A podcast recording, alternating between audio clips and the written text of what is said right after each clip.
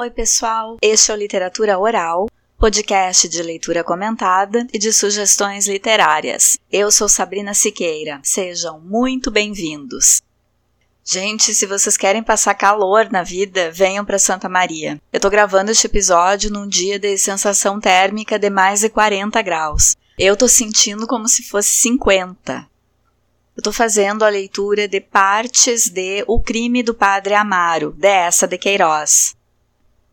Hoje é a parte 5 da leitura. No último episódio, vimos que Amaro flagrou Joaneira e o cônego Dias no quarto e que Amaro deu um beijo em Amélia. Quando isso aconteceu, ele tinha acabado de sair de um almoço de aniversário em que um padre, chamado Natário, falava que padres não têm o poder da absolvição, que isso só cabe a Deus. Aí esse padre lembra os colegas que eles são humanos. Às vezes estão ouvindo as confissões empanturrados de tanto comer, às vezes estão ouvindo com dor de barriga. Isso tudo vai fazendo com que Amaro ande mais pro lado de fazer o que lhe dita o instinto mesmo, e menos pro lado de ser um padre muito convicto, coisa que ele já não era, né? Todas as ações dos padres daquela comunidade são no sentido contrário do que deveria ser falam mal dos pobres, admitem casos com mulheres, comem e bebem demais, usam a confissão para manipular as mulheres e tomam partido na política, chegando a mentir que tem cartas assinadas por Maria mandando que votem em determinado candidato. Já pensou?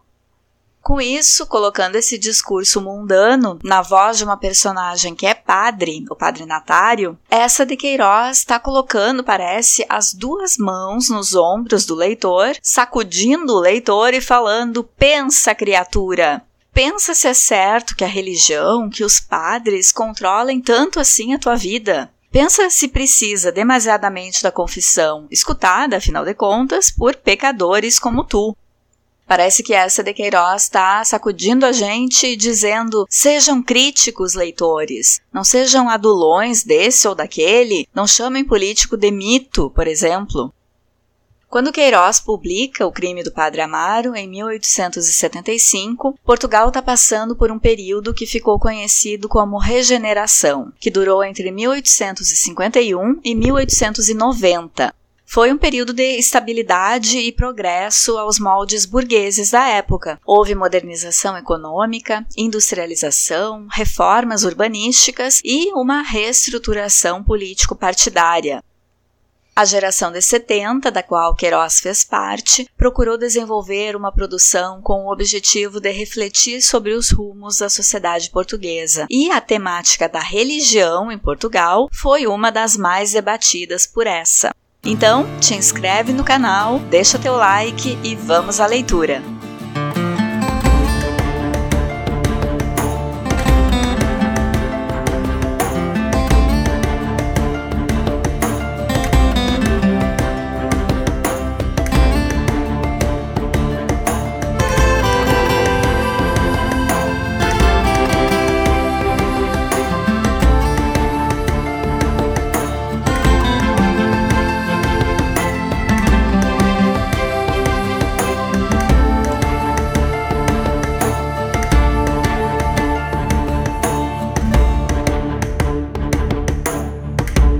Capítulo 8 O padre Amaro voltara para casa aterrado. E agora, e agora? dizia ele, encostado ao canto da janela, sentindo o coração encolhido.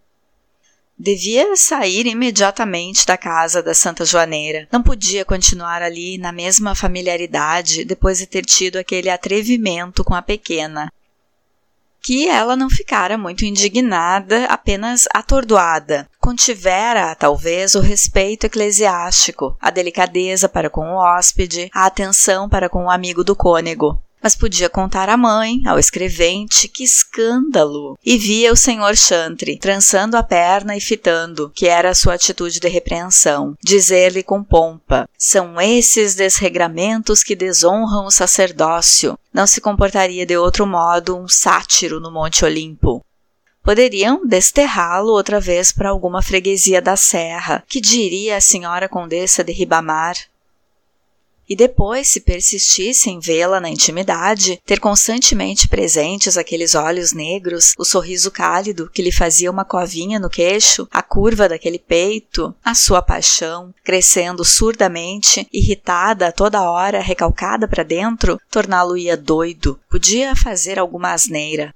Decidiu-se então a ir falar ao cônego Dias, a sua natureza fraca necessitava sempre receber forças de uma razão, de uma experiência alheia. Costumava consultar ordinariamente o cônego, que, pelo hábito da disciplina eclesiástica, ele julgava mais inteligente por ser seu superior na hierarquia, e não perdera desde o seminário a sua dependência de discípulo. Depois, se quisesse arranjar uma casa e uma criada para viver só, necessitava o auxílio do cônego, que conhecia Leiria como se a tivesse edificado.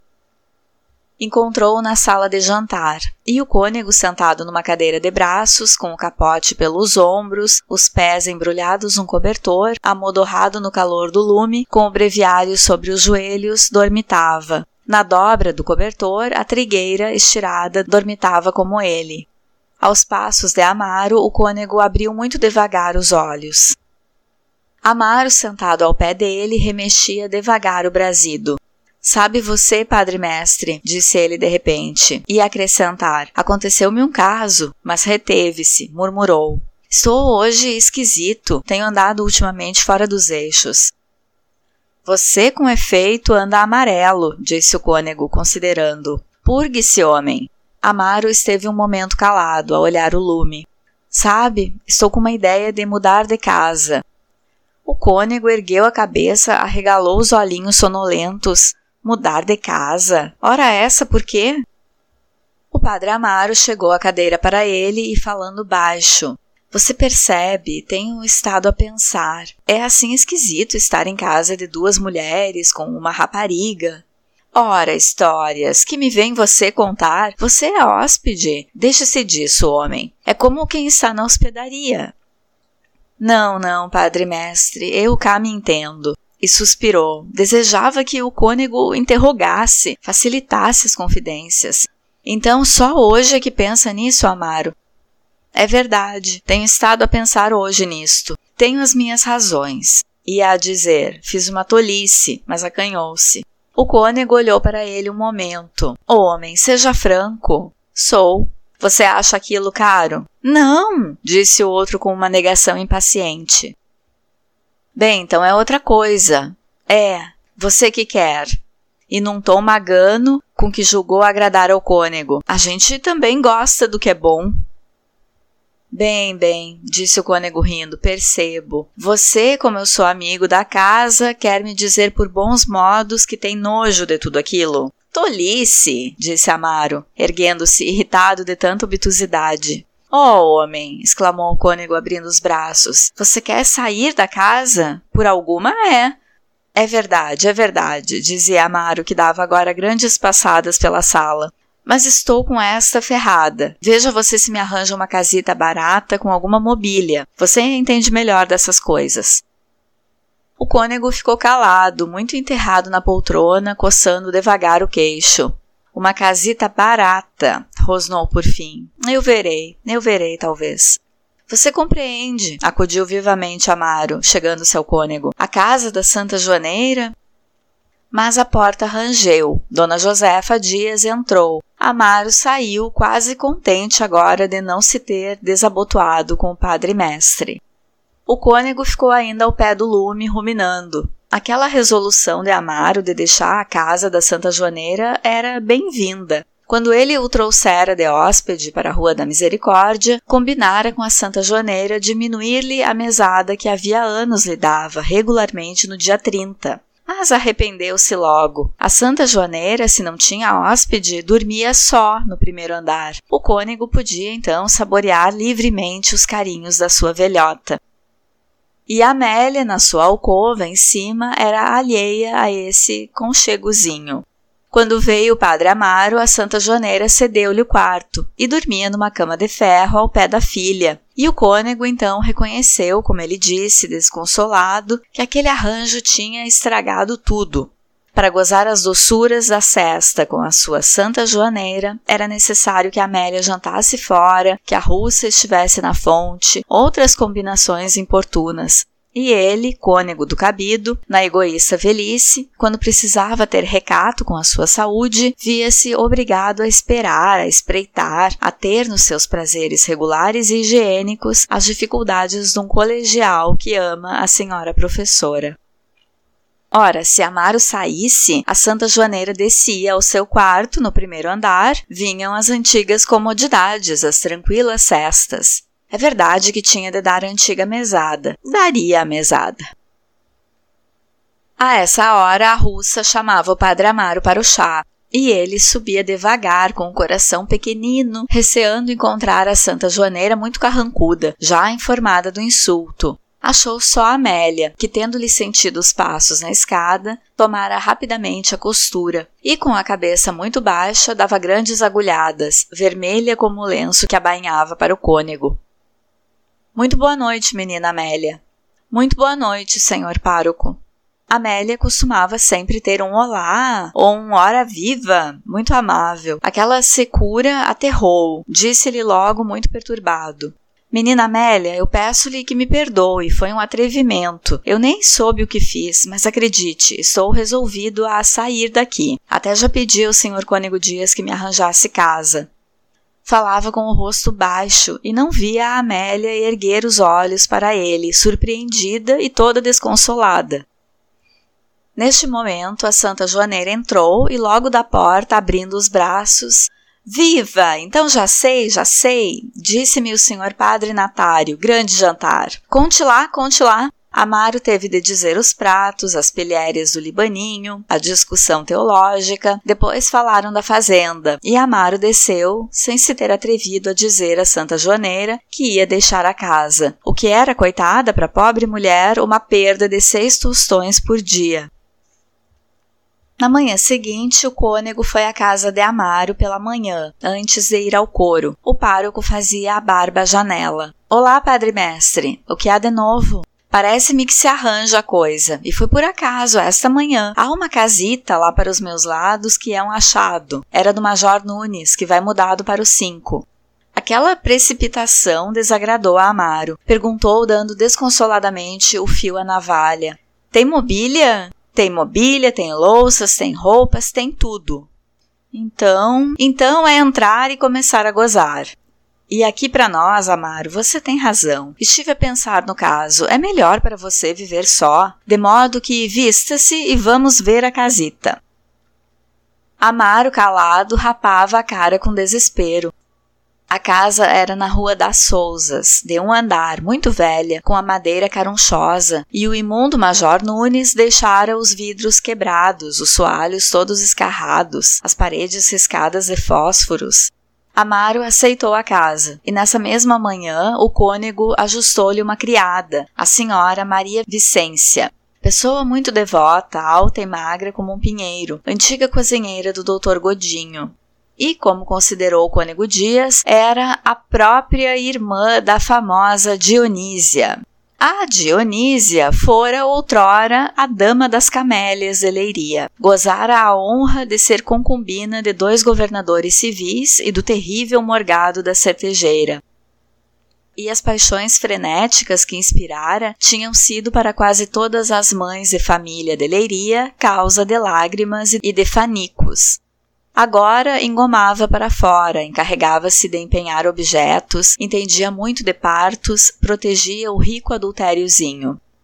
Sabia toda a história amorosa do distrito e via-se sempre na rua a Dionísia com o seu chale de xadrez traçado, o pesado seio tremendo dentro de um chambre sujo, o passinho discreto e os antigos sorrisos. Mas aqui faltavam já os dois dentes de diante.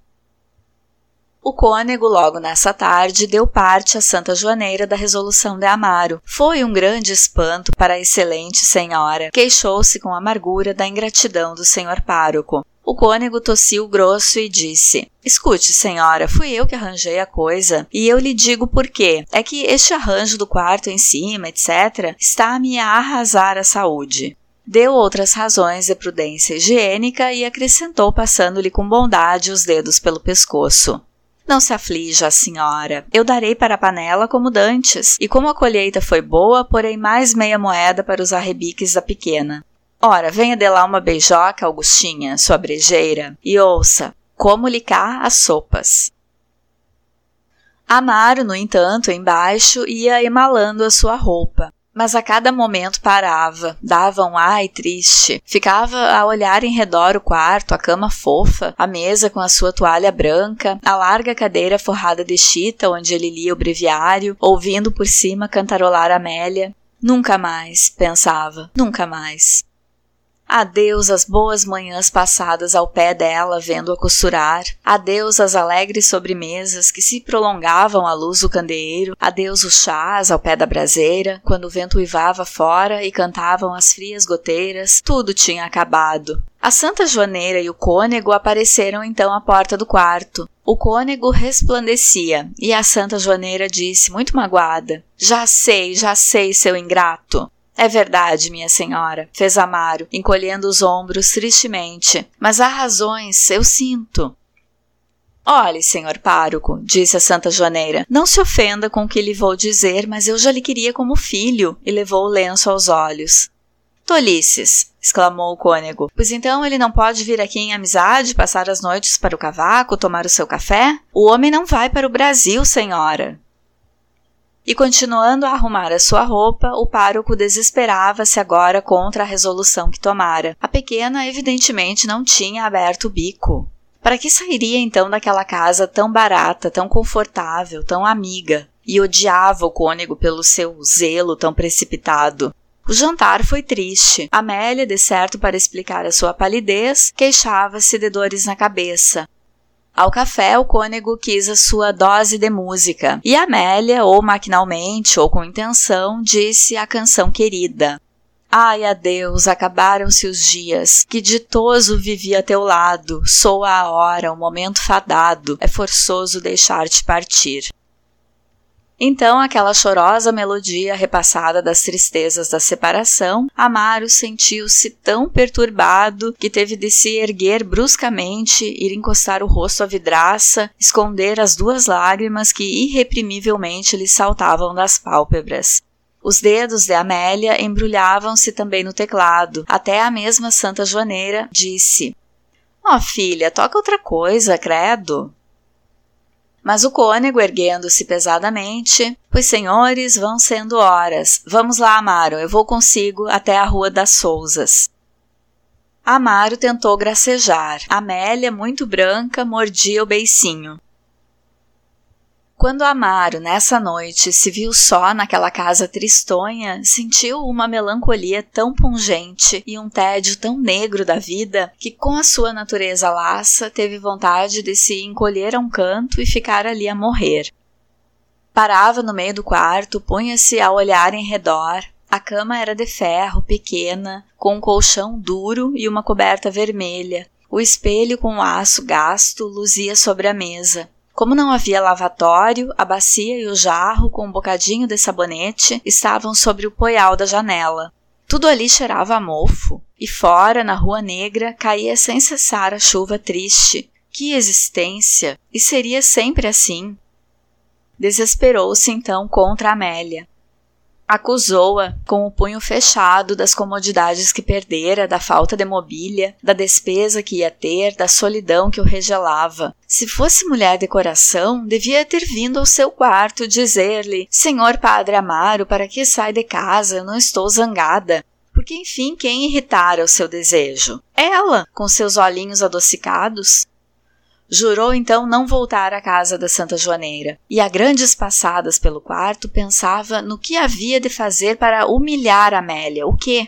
Desprezá-la como uma cadela, ganhar influência na sociedade devota de Leiria, afastar da Rua da Misericórdia o cônego e as gansosos, intrigar com as senhoras da Boa Roda para que se afastassem dela com secura no altar mor à missa do domingo, dar a entender que a mãe era uma prostituta, enterrá-la, cobri-la de lama, e na sé, ao sair da missa, regalar-se de haver passar encolhida no seu mantelete preto, escorraçada de todos, enquanto ele, à porta, de propósito, conversaria com a mulher do governador civil e seria galante com a baronesa de Via Clara. Depois pregaria um grande sermão na quaresma, e ela ouviria dizer na arcada, nas lojas: Grande homem, o padre Amaro, tornar-se-ia ambicioso, intrigaria e, protegido pela senhora condessa de Ribamar, subiria nas dignidades eclesiásticas. O que pensaria ela quando o visse um dia bispo de Leiria, pálido e interessante, na sua mitra toda dourada, passando, seguido dos incensadores, ao longo da nave da Sé, entre um povo ajoelhado e penitente, sob os roucos cantos do órgão, e ela, o que seria então uma magra criatura murcha embrulhada num chale barato. E o senhor João Eduardo, o escolhido de agora, o esposo, seria um pobre amanuense mal pago, os dedos queimados do cigarro, curvados sobre o seu papel almaço, imperceptível na terra, adulando alto e invejando baixo. E ele, bispo, na vasta escadaria hierárquica que sobe até o céu. Na igreja ao lado bateram devagar dez horas. Que faria ela aquela hora? Pensava. Costurava de certo, na sala de jantar. Estava o escrevente, jogavam a bisca, riam. Ela roçava-lhe talvez com o pé, no escuro, debaixo da mesa. Recordou o seu pé, o bocadinho da meia que vira quando ela saltava as lamas na quinta. E essa curiosidade inflamada subia pela curva da perna até o seio, percorrendo belezas que suspeitava o que ele gostava daquela maldita, e era impossível obtê-la. E todo homem feio e estúpido podia ir à Rua da Misericórdia, pedi-la à mãe, vir a Sé dizer-lhe: Senhor pároco, case-me com essa mulher. E beijar, sob a proteção da igreja e do Estado, aqueles braços e aquele peito. Ele não, era padre. Fora aquela infernal pega da Marquesa de Alegros. Abominava então todo o mundo secular, por lhe ter perdido para sempre os privilégios, e como o sacerdócio excluía da participação nos prazeres humanos e sociais, refugiava-se em compensação na ideia da superioridade espiritual que lhe dava sobre os homens. Aquele miserável escrevente podia casar e possuir a rapariga, mas que era ele em comparação de um pároco a quem Deus conferia o poder supremo de distribuir o céu e o inferno. E repastava-se deste sentimento, enchendo o espírito de orgulhos sacerdotais, mas vinha-lhe bem depressa a desconsoladora ideia que esse domínio só era válido na região abstrata das almas, nunca o poderia manifestar por atos triunfantes em plena sociedade. Era um Deus dentro da Sé, mas apenas saía para o largo, era apenas um plebeu obscuro. O mundo irreligioso reduzira toda a ação sacerdotal a uma mesquinha influência sobre almas de beatas, e era isso que lamentava, essa diminuição social da igreja, essa mutilação do poder eclesiástico, limitado ao espiritual, sem direito sobre o corpo, a vida e a riqueza dos homens. O que lhe faltava era a autoridade dos tempos em que a igreja era a nação e o pároco dono temporal do rebanho. Que lhe importava, no seu caso, o direito místico de abrir ou fechar as portas do céu. O que ele queria era o velho direito de abrir ou fechar as portas das masmorras.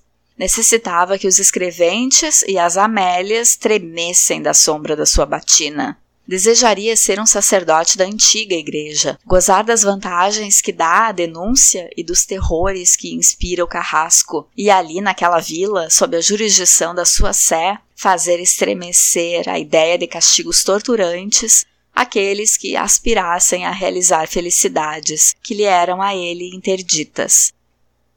E pensando em João Eduardo e em Amélia, lamentava não poder acender as fogueiras da Inquisição. Assim, aquele inofensivo moço tinha durante horas, sob a excitação colérica de uma paixão contrariada, ambições grandiosas e tirania católica. porque todo padre, o mais boçal, tem um momento em que é penetrado pelo espírito da igreja, ou nos seus lances de renunciamento místico, ou nas suas ambições de dominação universal. Todo subdiácono se julga uma hora capaz de ser santo ou de ser papa.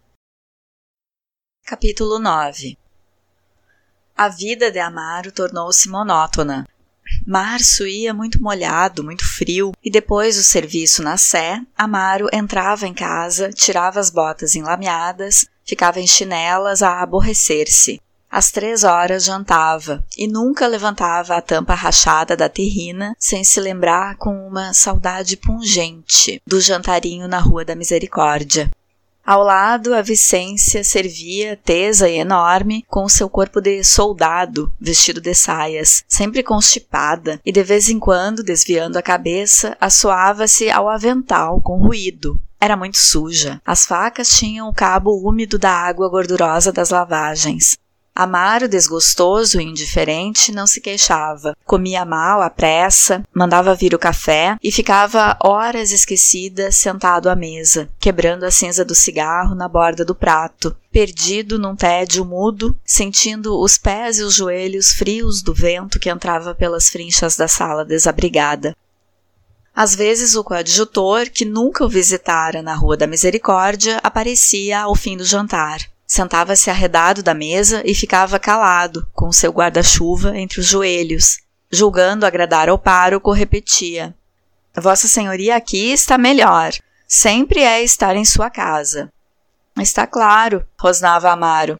Em princípio, para consolar o seu despeito, dizia ligeiramente mal da Santa Joaneira, provocando, animando o coadjutor, que era de Leiria, a contar os escândalos da Rua da Misericórdia. O coadjutor, por servilismo, tinha sorrisos mudos, repassados de perfídia. Ali há podres, hein? dizia o pároco.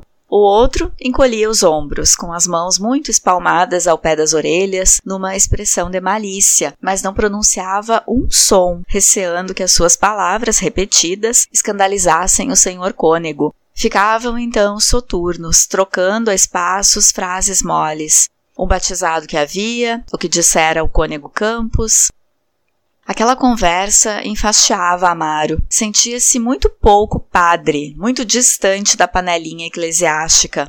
Não o interessavam as intriguinhas do cabido, as parcialidades tão comentadas do senhor Chantre, os roubos à misericórdia, as turras da Câmara Eclesiástica com o governo civil e achava-se sempre alheio, mal informado nas palestras eclesiásticas em que tão femininamente os, se deleitam os padres e que têm a puerilidade de uma caturrice e a tortuosidade de uma conspiração. Era aquela a pior hora da noite, quando ficava só. Procurava ler, mas os livros enfastiavam-no. Desabituado da leitura, não compreendia o sentido. Ia olhar a vidraça. A noite estava tenebrosa. Quando acabaria aquela vida? Acendia o cigarro e do lavatório para a janela recomeçava os seus passeios, com as mãos atrás das costas. Deitava-se sem rezar às vezes e não tinha escrúpulos. Julgava que ter renunciado a Amélia era já uma penitência. Não necessitava cansar-se a ler orações no livro. Celebrara o seu sacrifício. Sentia-se vagamente quite com o céu e continuava a viver só. O cônego nunca vinha à Rua das Sousas, porque dizia era casa que só o entrar nela até lhe agoniava o estômago e Amaro, cada dia mais amuado, não voltara à casa da Santa Joaneira. Escandalizara-se muito que ela não lhe tivesse mandado pedir para ir às partidas à sexta-feira, atribuir a desfeita a hostilidade de Amélia, e mesmo para a não ver, trocara com o padre Silveira a missa do meio-dia, onde ela costumava ir, e dizia das nove horas, furioso com aquele novo sacrifício. Todas as noites, Amélia, ao ouvir tocar a campainha, tinha uma palpitação tão forte no coração que ficava como sufocada um momento. Depois, os botins de João Eduardo rangiam na escada, ou ela conhecia os passos fofos das galochas das gansosos. Apoiava-se então as costas da cadeira, cerrando os olhos, como na fadiga de uma desesperança repetida. Esperava o padre Amaro. E às vezes, pelas dez horas, quando já não era possível que ele viesse, a sua melancolia era tão pungente que se lhe entumecia a garganta de soluços. Tinha de pousar a costura e dizer: Vou me deitar, estou com umas dores de cabeça que não paro. Atirava-se para a cama de bruços, murmurava numa agonia: Ó oh, Senhora das Dores, minha madrinha, por que não vem ele? Por que não vem ele? Os primeiros dias, apenas ele se fora embora, toda a casa lhe pareceu desabitada e lúgubre. Quando vira no quarto dele os cabides sem a sua roupa, a cômoda sem os seus livros, rompeu a chorar. Foi beijar a travesseirinha onde ele dormia, apertou ao peito com delírio a última toalha a que ele limpara as mãos. Tinha constantemente o seu rosto presente. Ele entrara sempre nos seus sonhos, e com a separação o seu amor ardia mais forte e mais alto. Uma tarde que fora visitar uma prima enfermeira no hospital, viu ao chegar à ponte gente parada, embasbacada com gozo para uma rapariga de cuiabanda e garibaldi escarlate, que de punho no ar, já rouca, praguejava contra um soldado. O rapazola, um beirão de cara redonda e lorpa coberta de penugem loura, virava-lhe as costas, encolhendo os ombros, as mãos muito enterradas nos bolsos, rosnando. Não lhe fez mal, não lhe fez mal. O senhor Vasques, com loja de panos na arcada, parara a olhar, descontente daquela falta de ordem pública. Algum barulho? perguntou-lhe Amélia. Olá, menina Amélia. Não, uma brincadeira do soldado. Atirou-lhe um rato morto à cara e a mulher está a fazer aquele espalhafato. Bêbadas. Mas a rapariga de Garibaldi Vermelho voltara-se e Amélia, aterrada, reconheceu a Joaninha Gomes, sua amiga da mestra, que fora amante do padre Abílio. O padre fora suspenso, deixara. Ela partira para Pombal, depois para o Porto. De miséria em miséria, voltara à Leiria. E aí vivia em alguma viela ao pé do quartel, entisicando, gasta por todo um regimento. Que exemplo, santo Deus, que exemplo! E também ela gostava de um padre. Também ela, como outrora Joaninha, chorava sobre a sua costura quando o senhor Padre Amaro não vinha. Onde a levava aquela paixão? A sorte da Joaninha, a ser a amiga do pároco e via-se já apontada a dedo na rua e na arcada, mais tarde abandonada por ele com um filho nas entranhas, sem um pedaço de pão. E como uma rajada de vento que limpa num momento um céu enevoado, o terror agudo que lhe dera o encontro de Joaninha varreu-lhe do espírito as névoas amorosas e mórbidas em que ela se ia perdendo. Decidiu aproveitar a separação, esquecer Amaro. Lembrou-se mesmo de apressar o seu casamento com João Eduardo, para se refugiar num dever dominante. Durante alguns dias forçou-se a interessar-se por ele. Começou mesmo a abordar-lhe umas chinelas. Mas, pouco a pouco, a ideia má, que atacada, se encolhera e se fingira de morta, principiou lentamente a desenroscar-se, a subir, a invadi-la. De dia, de noite, costurando e rezando, a ideia do Padre Amaro, seus olhos, a sua voz, apareciam-lhe tentações teimosas, com um encanto crescente. Que faria ele? Por que não vinha? Gostava de outra? Tinha ciúmes indefinidos, mas mormentes que a queimavam.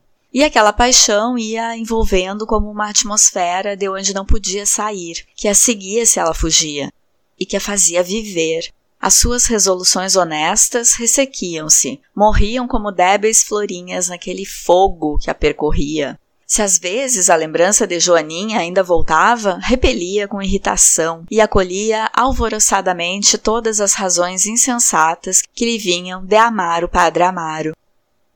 Tinha agora só uma ideia: atirar-lhe os braços ao pescoço e beijá-lo, oh, beijá-lo. Depois, se fosse necessário, morrer. Começou então a impacientar-se com o amor de João Eduardo. Achava-o palerma. Não o suportava com os seus olhos voltados sempre para ela, as suas monótonas conversas sobre o governo civil. E idealizava Amaro. As suas noites eram sacudidas de sonhos lúbricos, de dia vivia numa inquietação de ciúmes. Andava com efeito amarela, perdera o apetite, e enfim, uma manhã ficou de cama com febre. A mãe, assustada, chamou o doutor Gouveia. O velho, prático, depois de ver Amélia, veio à sala de jantar, sorvendo com satisfação a sua pitada. Então, senhor doutor, disse a Santa Joaneira, Case-me esta rapariga, Santa Joaneira, case-me esta rapariga. Tenho-lhe dito tantas vezes, criatura. Mas, senhor doutor, mas case-a por uma vez, Santa Joaneira, case-a por uma vez. Repetia ele pelas escadas, arrastando um pouco a perna direita que um reumatismo teimoso encolhia. Amélia, enfim, melhorou, com grande alegria de João Eduardo, que enquanto ela estivera doente, vivera numa aflição, lamentando não poder ser seu enfermeiro e derramando às vezes no cartório uma lágrima triste sobre os papéis selados, No domingo seguinte, à missa das nove horas na Sé, Amaro, ao subir para o altar, entre as devotas que se arredavam, viu de relance Amélia ao pé da mãe, com seu vestido de seda preta de largos folhos. Cerrou um momento os olhos e mal podia sustentar o cálice com as mãos trêmulas. Quando, depois de resmungar o Evangelho, Amaro fez uma cruz sobre o missal, se persignou e se voltou para a igreja, a mulher do Carlos, a botica, disse baixo a Amélia que o senhor pároco estava tão amarelo que devia ter alguma dor. Amélia não respondeu, curvada sobre o livro, com todo o sangue nas faces, e durante a missa, sentada sobre os calcanhares, absorta, a face banhada num êxtase baboso, gozou a sua presença, as suas mãos magras erguendo a hóstia, a sua cabeça bem feita, curvando-se na adoração ritual, uma doçura corria-lhe na pele quando a voz dele, apressada, dizia mais alto algum latim. A saída da missa começara a chover e Amélia e a mãe, à porta com outras senhoras, esperavam uma aberta. Olá, por aqui, disse de repente Amaro, chegando-se muito branco. Estamos à espera que passe a chuva, senhor pároco, disse a Santa Joaneira voltando-se. E imediatamente, muito repreensiva, e por que não tem aparecido, senhor pároco? Realmente, que lhe fizemos nós? Credo, até dá que falar. Muito ocupado, muito ocupado, balbuciou o pároco. Mais um bocadinho à noite. Olhe, pode crer, tem me causado desgosto e todos têm reparado. Não, lá isso, senhor pároco, tem sido ingratidão. Amaro disse corando, pois acabou-se. Hoje à noite lá apareço e estão as pazes feitas.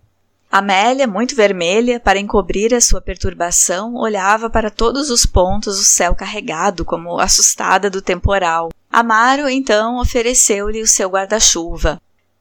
E enquanto a Santa Joaneira o abria, apanhando com cuidado o vestido de seda, Amélia disse ao pároco: Até a noite, sim? E mais baixo, olhando em redor com medo. Oh, vá, tenho estado tão triste, tenho estado como doida. Vá, peço-lhe eu. Amaro, voltando para casa, continha-se para não correr pelas ruas de Batina. Entrou no quarto, sentou-se aos pés da cama e ali ficou saturado de felicidade. Recordava o rosto de Amélia, as palavras que lhe dissera: Tenho estado como doida. A certeza de que a rapariga gostava dele entrou-lhe então na alma com a violência de uma rajada e passeava pelo quarto desejando a posse imediata do seu corpo. Com que impaciência desejava a noite. A tarde clareava, a cada momento tirava o seu cebolão de prata, indo olhar a janela com irritação a claridade do dia que se arrastava devagar no horizonte. Engraxou ele mesmo seus sapatos, lustrou o cabelo de banha e antes de sair rezou cuidadosamente o seu breviário, porque em presença daquele amor adquirido, viera-lhe um susto supersticioso que Deus ou os santos escandalizados o viessem perturbar, e não queria com desleixos de devoção dar-lhes razão de queixa. Ao entrar na rua de Amélia, o coração bateu-lhe tão forte que teve de parar, sufocado. Que admiração quando ela apareceu na sala de jantar. Estavam a senhora Dona Maria da Assunção e as gansosos. Arredaram as cadeiras com entusiasmo para lhe dar lugar, admirá-lo. Então que tem feito, que tem feito? E olhe que está mais magro. O libaninho, no meio da sala, imitava foguetes subindo ao ar. E a Santa Joaneira, toda banhada de riso, Ai, tem sido uma ingratidão dele. Uma ingratidão, diz a senhora? rosnou o cônego. Uma casmurrice, digo eu. Amélia não falava, com as faces abrasadas, os olhos úmidos pasmados para o padre Amaro, a quem tinham dado a poltrona do cônego, e que se repoutreava nela, túmido de gozo, fazendo rir as senhoras pelas pilheres com que contava os desleixos da Vicência. João Eduardo, isolado a um canto, ia folheando o velho álbum. Assim recomeçou a intimidade de Amaro na Rua da Misericórdia. Amaro ia sentar-se ao pé de Amélia, que costurava a mesa. O olhar penetrante que se trocavam era todos os dias como o mútuo juramento mudo que o seu amor crescera desde a véspera, e às vezes mesmo, debaixo da mesa, roçavam os joelhos com furor. Amélia imediatamente abria a mesinha para a partida de manilha. Os parceiros eram a Gansoso, Dona Josefa, o pároco, e como Amaro jogava mal, Amélia, que era mestra, sentava-se por detrás dele para o guiar. Então Amaro voltava o rosto para Amélia tão perto que confundiam os seus hálitos. Esta? perguntava, indicando a carta com o olho lânguido. Não, não, espere, deixe ver, dizia ela vermelha. O seu braço roçava o ombro do pároco. Amaro sentia o cheiro de água de colônia que ela usava em exagero. De frente ao pé de Joaquina Gansoso, João Eduardo, mordiscando o bigode, contemplava com paixão. Amaro e Amélia ficavam sempre juntos, e toda a noite, com os joelhos colados, ambos vermelhos, permaneciam vagamente entorpecidos no mesmo desejo intenso.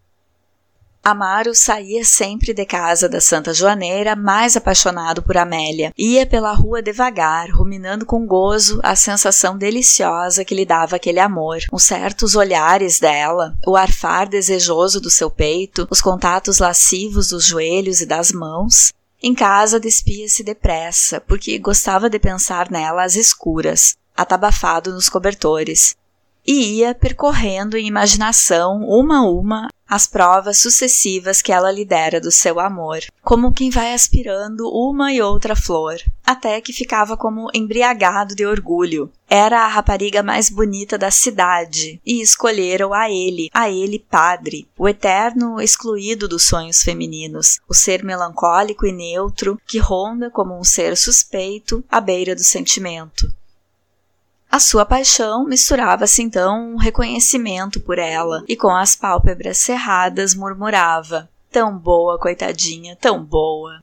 Mas na sua paixão havia às vezes grandes impaciências. Quando tinha estado durante três horas à noite recebendo o seu olhar, absorvendo a voluptuosidade que se exalava de todos os seus movimentos, ficava tão carregado de desejos que necessitava conter-se para não fazer um disparate ali mesmo na sala, ao pé da mãe. Mas depois, em casa, só torcia os braços de desespero. Queria ali, de repente, oferecendo-se ao seu desejo. Fazia então combinações. Escrever-lhe-ia, arranjariam uma casinha discreta para se amarem, planearia um passeio a alguma quinta, mas todos aqueles meios lhe pareciam incompletos e perigosos. Ao recordar o olhar finório da irmã do cônego, as gansosos tão mexeriqueiras, e diante daquelas dificuldades que se erguiam como as muralhas sucessivas de uma cidadela, voltavam as antigas lamentações. Não ser livre, não poder entrar claramente naquela casa, pedi-la à mãe, possuí-la sem pecado, comodamente. Por que o tinham feito padre? Fora a velha pega da Marquesa de Alegros, ele não abdicava voluntariamente a virilidade do seu peito. Tinham-no impelido para o sacerdócio como um boi para o curral. Então, passeando excitado pelo quarto, levava as suas acusações mais longe, contra o celibato e a igreja. Por que proibia ela os seus sacerdotes, homens vivendo entre homens, a satisfação mais natural que até têm os animais?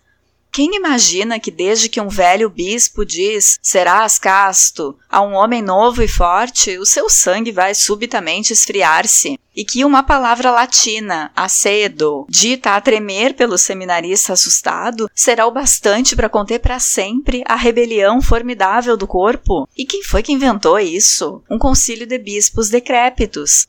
Vindos do fundo dos seus claustros, da paz das suas escolas, mirrados como pergaminhos, inúteis como eunucos. Que sabiam eles da natureza e das suas tentações? Que viessem ali duas, três horas ao pé da Améliazinha e veriam sob a sua capa de santidade começar a revoltar-se-lhe o desejo. Tudo se ilude e se evita, menos o amor. E se ele é fatal, por que impediram então que o padre o sinta, o realize com pureza e com dignidade? É melhor, talvez, que o vá procurar pelas vielas obscenas? Porque a carne é fraca.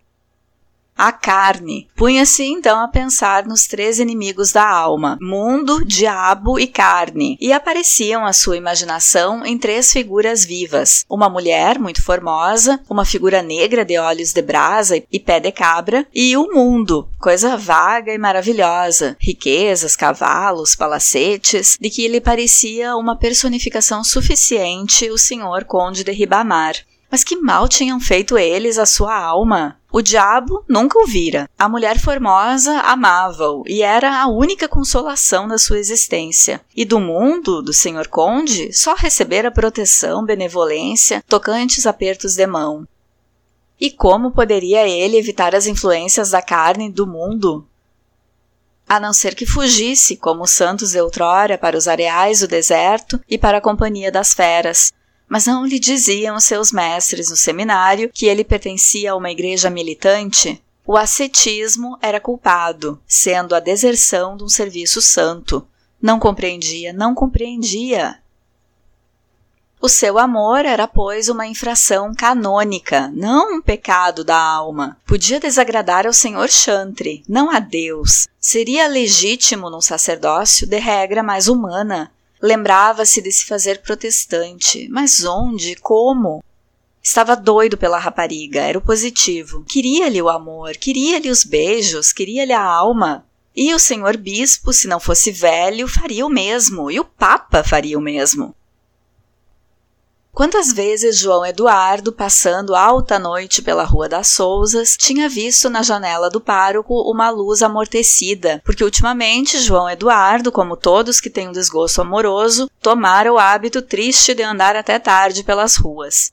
O escrevente, logo desde os primeiros tempos, percebera a simpatia de Amélia pelo pároco, mas conhecendo a sua educação e os hábitos devotos da casa, atribuía aquelas atenções quase humildes com Amaro ao respeito beato pela sua batina de padre, pelos seus privilégios de confessor. Instintivamente, porém, começou a detestar Amaro. Sempre fora inimigo de padres. Achava-os um perigo para a civilização e para a liberdade. Supunha-os intrigantes, com hábitos de luxúria e conspirando sempre para restabelecer as trevas da meia-idade. Odiava a confissão, que julgava uma arma terrível contra a paz do lar, e tinha uma religião vaga, hostil ao culto, às rezas, aos jejuns, cheia de admiração pelo Jesus poético, revolucionário, amigo dos pobres, e pelo sublime Espírito de Deus que enche todo o universo. Só desde que amava Amélia é que ouvia missa para agradar a Santa Joaneira. Quando Amaro voltara a frequentar a Rua da Misericórdia, ficou contrariado. Cá temos outra vez o marmanjo, pensou. Mas que desgosto quando reparou que Amélia tratava agora o pároco com uma familiaridade mais terna, que a presença dele lhe dava visivelmente uma animação singular e que havia uma espécie de namoro. Como ela se fazia vermelha mal ele entrava, como o escutava com uma admiração babosa. Como arranjava sempre a ficar ao pé dele nas partidas de quino. Uma manhã, mais inquieto, veio à Rua da Misericórdia e, enquanto a Santa Joaneira tagarelava na cozinha, disse bruscamente a Amélia: Menina Amélia, sabe? Está-me a dar um grande desgosto com essas maneiras com que trata o senhor Padre Amaro. Ela ergueu os olhos espantados. Que maneiras? Ora essa! Então como é que quer que o trate? É um amigo da casa, esteve aqui de hóspede. Pois sim, pois sim. Ah, mas sossegue. Se isso quisila, verá, não me torno a chegar para o pé do homem. João Eduardo, tranquilizado, raciocinou que não havia nada. Aqueles modos eram excessos de beatério, entusiasmo pela pradaria. Amélia decidiu então disfarçar o que lhe ia no coração. Sempre considerara o escrevente um pouco tapado, e se ele percebera, que fariam as gansosos, tão finas, e a irmã do cônego, que era curtida em malícia. Por isso, mal sentia Amaro na escada, daí por diante, tomava uma atitude distraída, muito artificial, mas ai, apenas ele lhe falava com a sua voz suave ou voltava para ela aqueles olhos negros, a sua atitude fria desaparecia e toda a sua pessoa era uma expressão contínua de paixão. Às vezes, absorvida no seu enlevo, esquecia que João Eduardo estava ali e ficava toda surpreendida quando ouvia a um canto da sala a sua voz melancólica. Ela sentia, de resto, que as amigas da mãe envolviam a sua inclinação pelo pároco numa aprovação muda e afável. E todas elas achavam em João Eduardo um presta para nada, Amélia então já não disfarçava a sua indiferença por ele. As chinelas que lhe andava a bordar tinham há muito desaparecido do cesto do trabalho e já não vinha à janela vê-lo passar para o cartório. A certeza agora tinha se estabelecido na alma de João Eduardo. A rapariga gosta do padre, tinha ele concluído, e a dor da sua felicidade destruída juntava-se à aflição pela honra dela ameaçada. Uma tarde, tendo a visto sair da sé, esperou-a adiante da botica e, muito decidido, eu quero lhe falar, menina Amélia, isso não pode continuar assim, eu não posso. A menina traz namoro com o pároco. Ela mordeu o beiço, toda branca. O senhor está a insultar-me e queria seguir, toda indignada. Ele reteve-a. Ouça, menina Amélia, eu não a quero insultar, mas é que não sabe. Tenho andado que até. Jure-me então que não há nada com o padre. Pela minha salvação não há nada, mas também lhe digo: se tornar a falar em tal ou a insultar-me, conto tudo à mamã, e o senhor escusa de nos voltar a casa. Amélia, nessa noite, enquanto as senhoras discutiam com algazarra os missionários que então pregavam na Barrosa, disse baixo a Amaro, picando vivamente a costura: Precisamos ter cautela, não olhe tanto para mim nem esteja tão chegado, já houve quem reparasse. Amaro recuou logo a cadeira para junto de Dona Maria da Assunção, e apesar da recomendação de Amélia, os seus olhos não se despregavam dela, numa interrogação muda e ansiosa, já assustado de que as desconfianças da mãe ou a malícia das velhas andassem armando escândalo. Depois do chá, no rumor das cadeiras que se acomodavam ao quino, perguntou-lhe rapidamente: Quem reparou? Ninguém, eu é que tenho medo, é preciso disfarçar.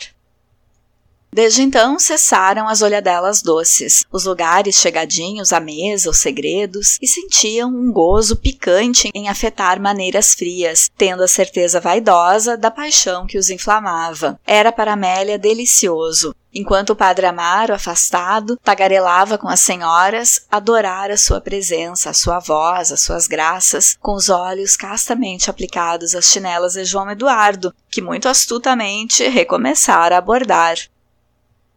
Todavia, o escrevente vivia ainda inquieto, amargurava ao encontrar o pároco instalado ali todas as noites.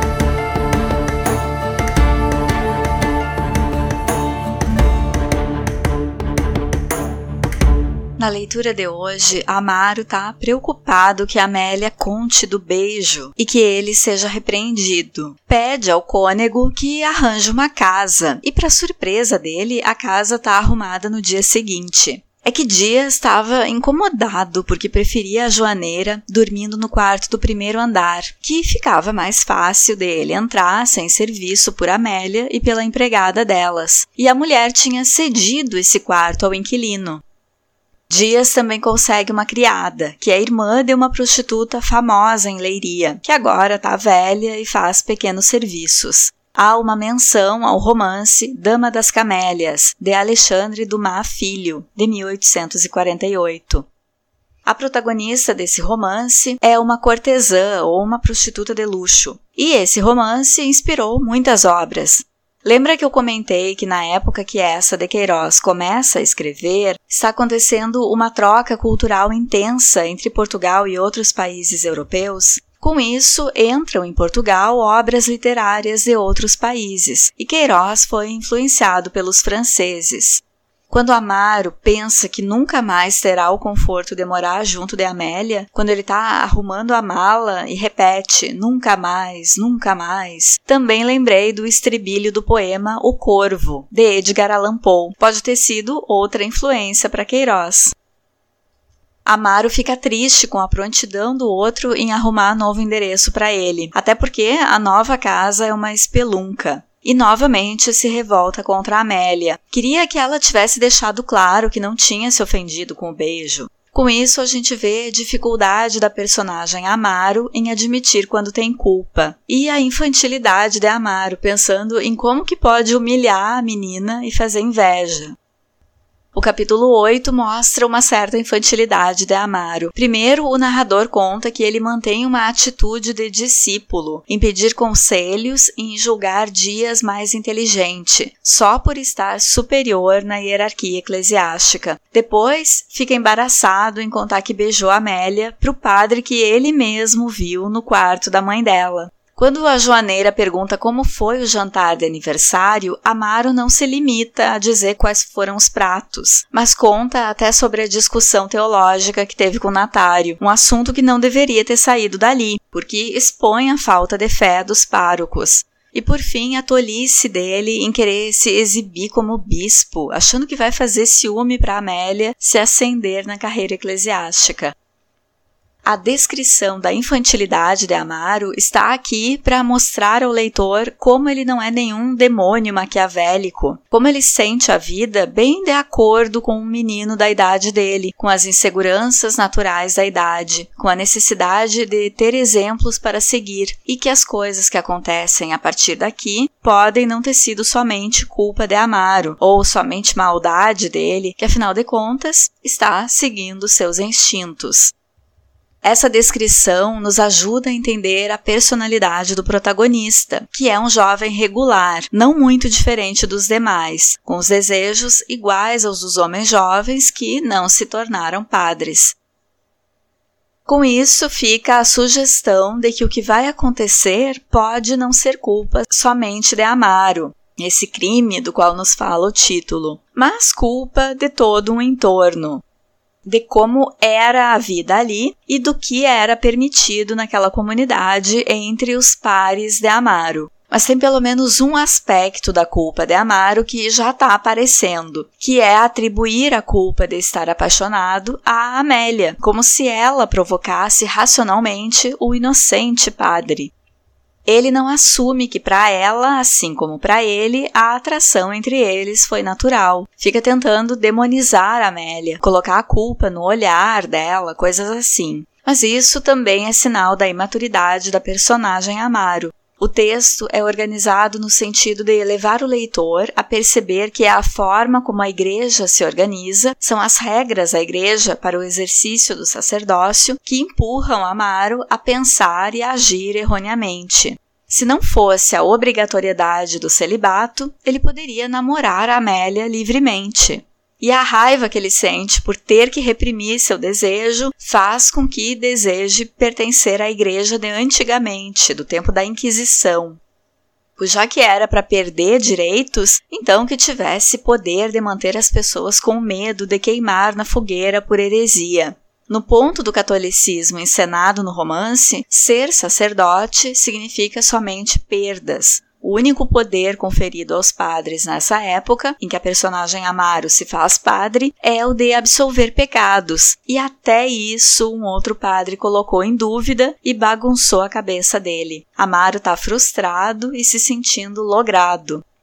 Amaro está vivendo mal na casa nova, que é uma casa velha, com uma criada relaxada. O cônego não visita ele e a joaneira não convida para as reuniões sociais na casa dela. Aí ele tá deprimido, sozinho e revoltado, e pensando que aquilo ali vai ser a vida dele para sempre. Enquanto isso, o coração da Amélia sai pela boca toda vez que escuta a campainha, na esperança que seja ele. Só que o tempo passa, Amélia encontra na rua uma colega que se apaixonou por um padre no passado e agora tá miserável, super mal, e pensa que ela tá seguindo o mesmo caminho, que o melhor é esquecer Amaro. Vocês sabem, né? Longe dos olhos, longe do coração. Mas o que chama a atenção aqui é como era comum os romances dos padres com as moças da cidade. Eles eram transferidos e elas ficavam mal faladas.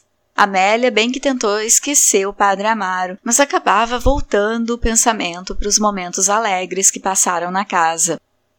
A leitura deste episódio teve humor e ironia, características do texto dessa de Queiroz, como quando Amélia pensa que só quer encher Amaro de beijos e depois morrer, indicando que ela sabe que é um relacionamento sem futuro. Mas Queiroz escreve de uma forma que dá para achar engraçado. Tomara que a minha entonação tenha salvo o humor do texto para vocês.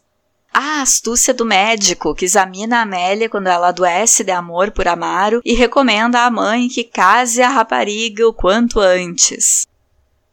Destaco também as superstições de Amaro. Sendo padre, ele não devia ser supersticioso. Então, isso também é uma ironia no romance. Ele passa a rezar direitinho quando tem a certeza que a Amélia gosta dele, para não aborrecer os santos, não atrair nenhuma reprimenda deles e entra na casa de Joaneira com o pé direito, só para garantir. E que tal quando Amaro pensa em como Amélia é boa e fala, pobrezinha? Parece que ele sabe que para ela esse envolvimento vai ser bem ruim, bem pior que para ele, né, que é homem.